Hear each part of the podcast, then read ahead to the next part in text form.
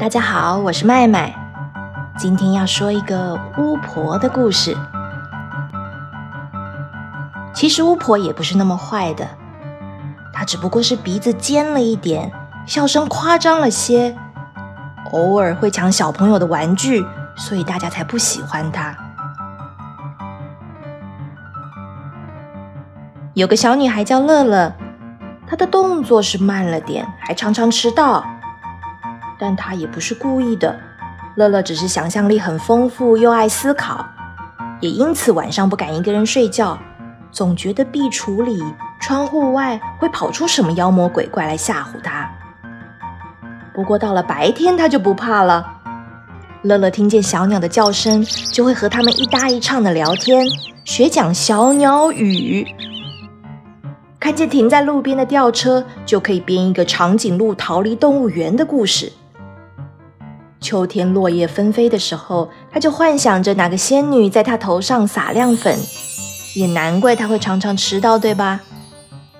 那你可以想象吗？今天当他走出家门，看见一只竹扫把摆在门口，该有多兴奋了吧？乐乐觉得这应该是个巫婆特地留给他的惊喜。捡起扫把，马上就跨坐上去。没想到，竟然真的腾空飞起！乐乐尖叫一声，赶紧抱住扫把，免得从天空上摔下来。渐渐的，他掌握了诀窍：只要把身体往左歪一点，扫把就会左转；当他将身体往右歪过去，扫把就右转。如果他把扫把的头往上拉，就会飞向更高的地方，不仅穿过云朵，还把小燕子刚对齐好的队形给打乱了。乐乐开心的飞呀飞，突然想到，哎呀，我忘记要上学了啦！还好用飞得很快，三两下就降落在校园附近。但是这么酷的东西带进教室好吗？老师可能会直接罚我去打扫走廊吧。啊，扫把，扫把！你要是小一点，能让我藏起来就好了。扫把得了命令，就突然缩小。于是乐乐将小小的扫把装进铅笔盒里，高兴地对扫把说：“嘘，我带你进教室，你要乖乖哦。放学后你再带我回家。”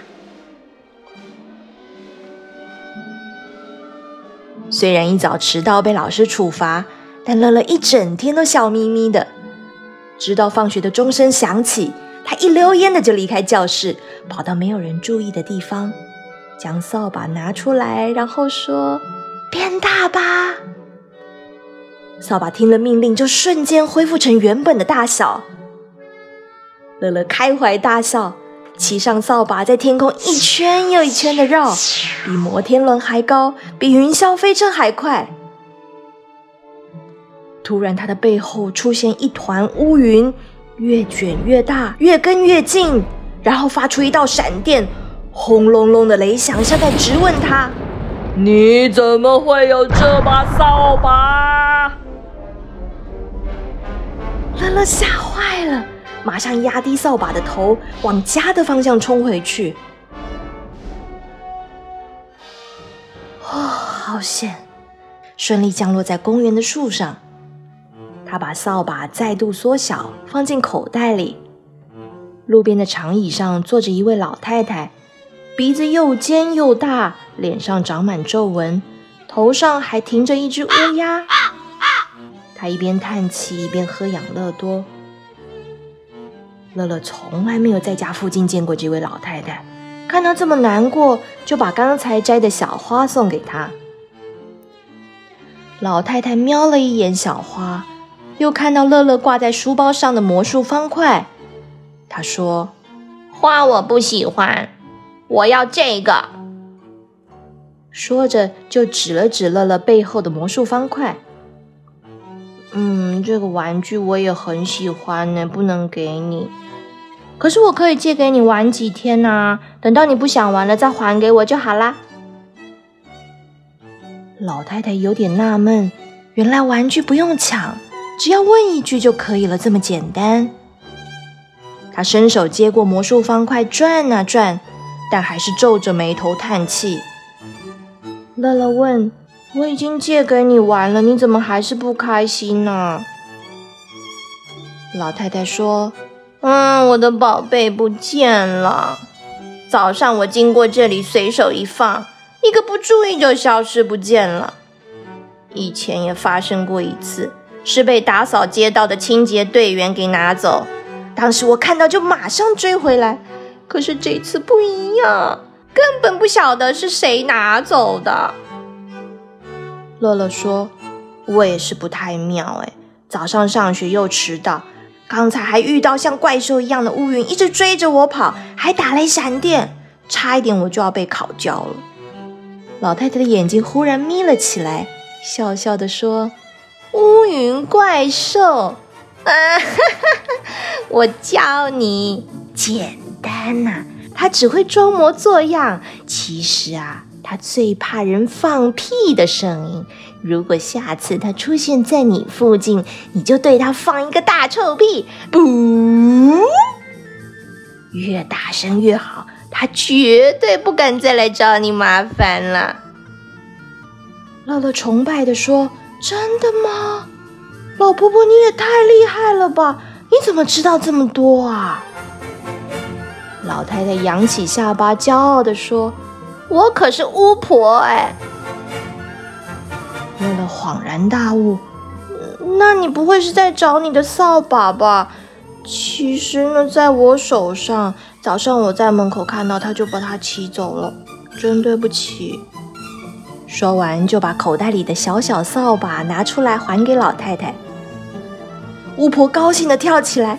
太棒了，太棒了，终于找到了。那你又骑吗？你会吗？你喜欢吗？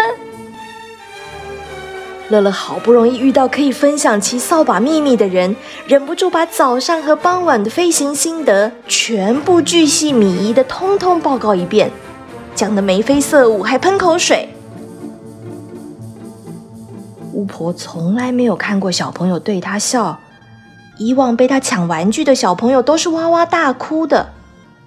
乐乐的笑脸竟然比刚才抢来的养乐多还要香，还要甜。他愣愣地说：“这样吧，魔术方块明天早上我拿来还你，但是你得准备另一个好玩的玩具借我。我呢会骑扫把载你去上学，这样你就不会迟到了，公平吧？”乐乐高兴的满口答应。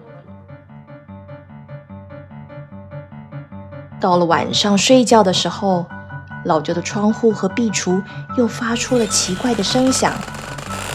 乐乐想起巫婆教他的大绝招，大声的发出放屁的声音。噗！妙的是，这些怪声从此就不再出现。乐乐开心的期待明天的上学，再也不害怕一个人睡觉了。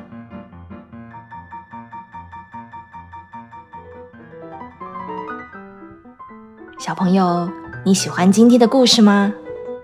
麦麦小时候也常常搞丢东西，每次找不到的时候，总是心里很慌张。所以告诉你一个秘诀：你把心爱的玩具和东西每次都固定收在同一个地方，就不会找不到了。这个故事是改编自麦麦的亲身经历，是原创的，还没有绘本。